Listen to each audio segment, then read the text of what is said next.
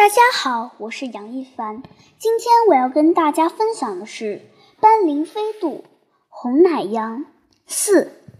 狡猾的黑狼似乎很有管理俘虏的天分。每天清晨，黑狼就像押送犯人似的，把希路尔押送出葫芦石洞，找一块丰盛的草滩，让他吃个饱。当他吃草时，黑狼就蹲在离他几步远的地方。虎视眈眈地盯着他，只要他悄悄移动吃草的位置，黑狼就会呲牙咧嘴地发出威胁的嚎叫。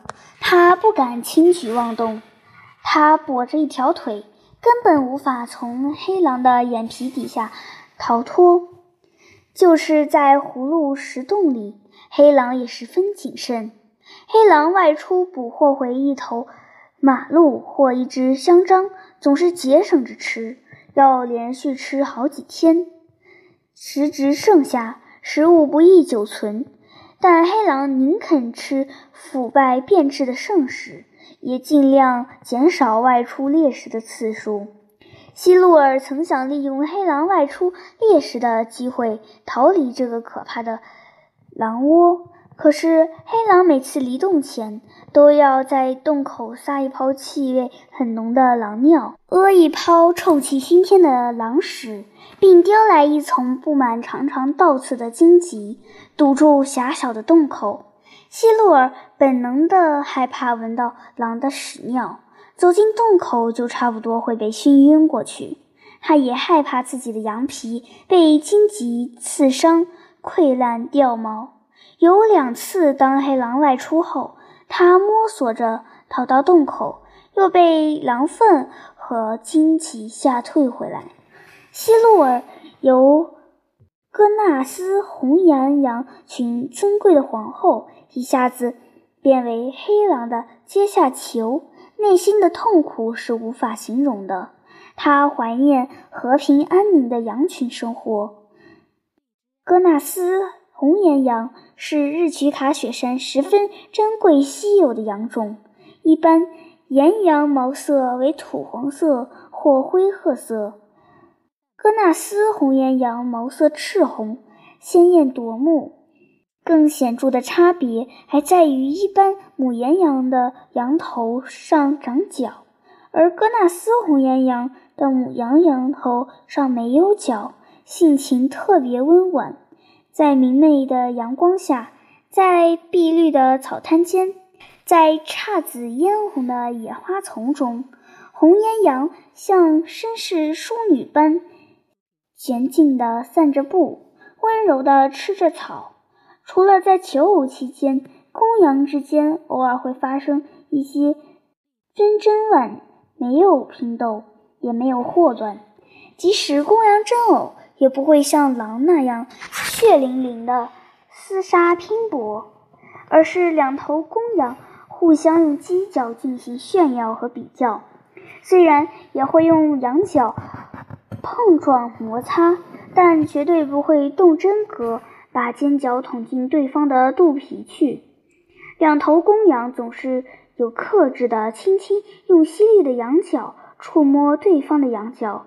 用舞蹈般的花布比试着谁头上的角更漂亮、更有魅力。对戈纳斯红岩羊中的公羊来说，头上的羊角不是凶杀的武器，而是健美的标志。多么富有诗意的人生啊！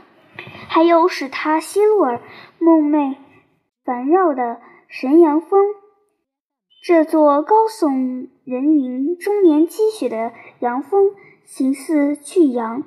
特别是峰顶两根挺拔的岩石，宛如羊头上的两只羊角。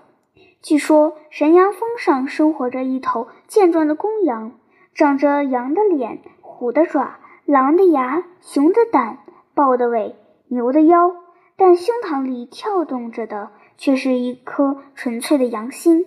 这头神羊对同类和一切弱小的食草类动物温顺。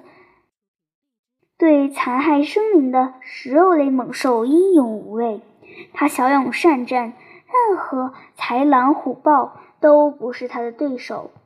虽说这是童话，但戈纳斯红颜羊群把神羊峰视为圣地，世世代代生活在神羊峰迷宫似的山迷上。每一只红羊都相信，俯瞰大地的神羊能庇护它们免遭灾难。说来也奇怪。那些在噶玛尔草原称雄称霸的老虎、雪豹和野狼，从来也不敢闯进神羊峰来。那真是一块名副其实的和平圣地。希洛尔想念嘎纳斯红颜羊群，想念神羊峰，想得很苦很苦。